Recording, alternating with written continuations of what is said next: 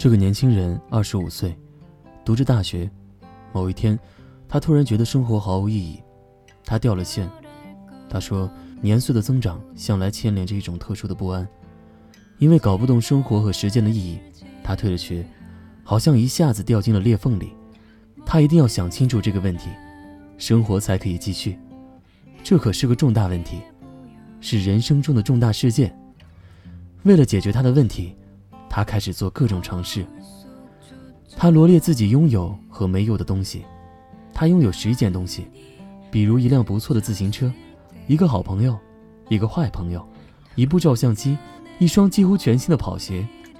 他没有六件东西，比如计划、激情、女朋友、靠谱并觉得一切会好起来的感觉。他把十一和六求和，得到十七。他说这个数字关系到生活的真髓。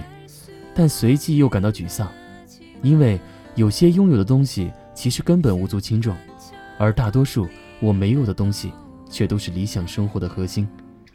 他买了一双红色的塑料球，自己扔着玩。他说扔来扔去的绝对有些好处，至于是什么好处，他也不知道。但大家都应该扔扔球。他说他在对着隔壁扔球玩的时候，可以暂时忘了时间。他看物理学家保罗写的关于时间的书。物理学家的理论是，由于重力的缘故，太阳上的时间比我们的时间慢二十亿分之一。坐在楼顶上的人会比地面上的人老一些，而所有的一切都将会消失。这让他更加沮丧。他跟上幼儿园的小朋友波了一起，比谁见过的动物多。为了避免以大欺小的嫌疑，他主动表示，波了可以算上他爸爸见过的动物。结果他输了。他跟他的好朋友金发传真，彼此罗列出各自让自己激情的事物，精列的又多又好，他很羡慕。他的坏朋友 Tony 约他见面，他说：“Tony 的世界充满了我不想与之沾边的东西，Tony 代表了我想逃避的一切。”但他还是答应了 Tony 的要求。浑身充满了草根和屌丝气息的他，跟这个满嘴都是女孩和荤笑话、自以为是精英的人见面后的第二天早上，说。我应该买点什么东西来弥补一下我与 Tony 见面时对我造成的创伤。我觉得我倒退了两大步。于是他买了一副打地鼠，就是这副打地鼠，心情不好的时候敲几下，缓解了他的焦虑。他还是忍不住给保罗写了一封信，他问了十二个问题，前两个是：时间是否存在？宇宙的尺寸是否让你恐惧？他认识了女孩 Lisa，他在哥哥的说服下去了趟纽约。这个年轻在恋爱的时候啰里吧嗦又贱兮兮，临走前他给了我一个拥抱。事后回忆起来，我觉得完全可以算得上是个吻，基本上应该是个拥抱，但也许也能算是个吻。然而，他也经常说出一些一针见血的话，比如，智慧应该是一种可以买来注射到静脉里的东西。不管怎样，在书的背后，人生又接上了头。他找到了那个很靠谱的感觉，他终于感觉好多了。我回想起自己人生第一次卡壳的时候，那时候“屌丝”一词还远没有出现，又炫又烂的二十一世纪还没有到来，我突然就陷入了一种经典哲学式的困境里。我是谁？我从哪里来？要去哪里去？宇宙是怎么存在的？每个问题都像是一块巨石，横在我的人生小路上。我花了整整一个星期躺在床上思考，并且拿这些问题去问了一个我非常信任的朋友，他没有告诉我答案。于是我在充满困惑的同时，还充满恐惧、孤独。如果那个时候我能看到这本小说，意义一定是完全不同的。我后来经常会发出如此的感慨：如果我早十年看到这本书，如果我早五年认识这个人。人生的错过和延误，造就了残缺和不圆满的我们，而且永远无法弥补。当然，如果你跟这本书中提到的印第安人一样，并不相信时间是单线的，而是可以回转和循环的，那么你会乐观很多。在那个《巧克力险记》的最终，我像写论文一样，在日记本上长篇大论地梳理了我认为可以自圆其说的宇宙和我自己运行的原理。这些现在看起来幼稚好笑的原理说服了我，人生又可以继续了。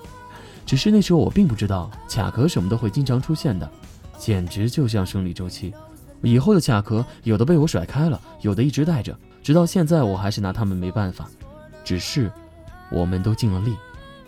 小说中的主人公站在帝国大厦的楼顶，拿望远镜看着下面街上挤满了人和车。有个男人从银行里出来，试图拦下了一辆出租车，同时瞥了一下手表。他看上去和你我一样，完全正常。他一定有老婆孩子，在郊区有所小房子。他尽了自己最大的努力。轻盈飞扬、捉摸不定的忧愁，在遇到实在重量的生活后，有一大部分是可以化解的。这就是为什么很多智慧又靠谱的人用埋头工作和生活来面对人生的卡壳。而这个世界教给我们一个经验，就是 A，问题无法直接被 B 回答，但是通过 C、D、E、F、G，我们找到了答案。所以很多时候，我们需要顾左右而言他，不是在逃避，而是因为世界真的不是一条直线。它是混沌又生机勃勃的一团，对待它要像小孩子对待一个大花园，东跑西颠乱蹦跶，只有这样，才能把花园搬到心里。这么说来，主人公也是一个有智慧的人。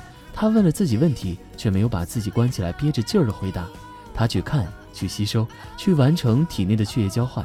他在图书馆看到一个流浪汉，衣衫褴褛，却在认真看一本经济学的书。于是他知道。世界比我们想象的要复杂的多。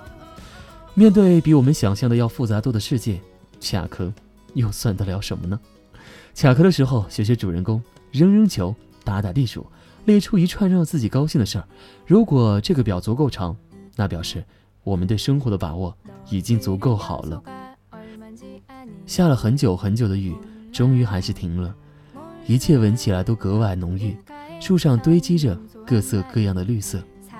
我记得小说的主人公向物理学家保罗提的十二个问题中，最后一个问题是：一切都会变好还是变坏？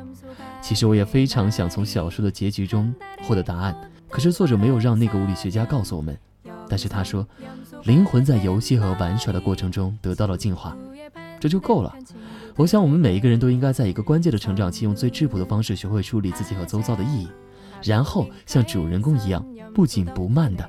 找到一个最简单的生活答案。我是一个年轻人，我心情不太好。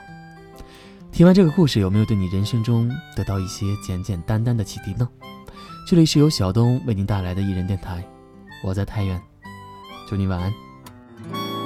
지구의 반대편 친구들에게 성문하자. 아프리카의 선염소 덕분에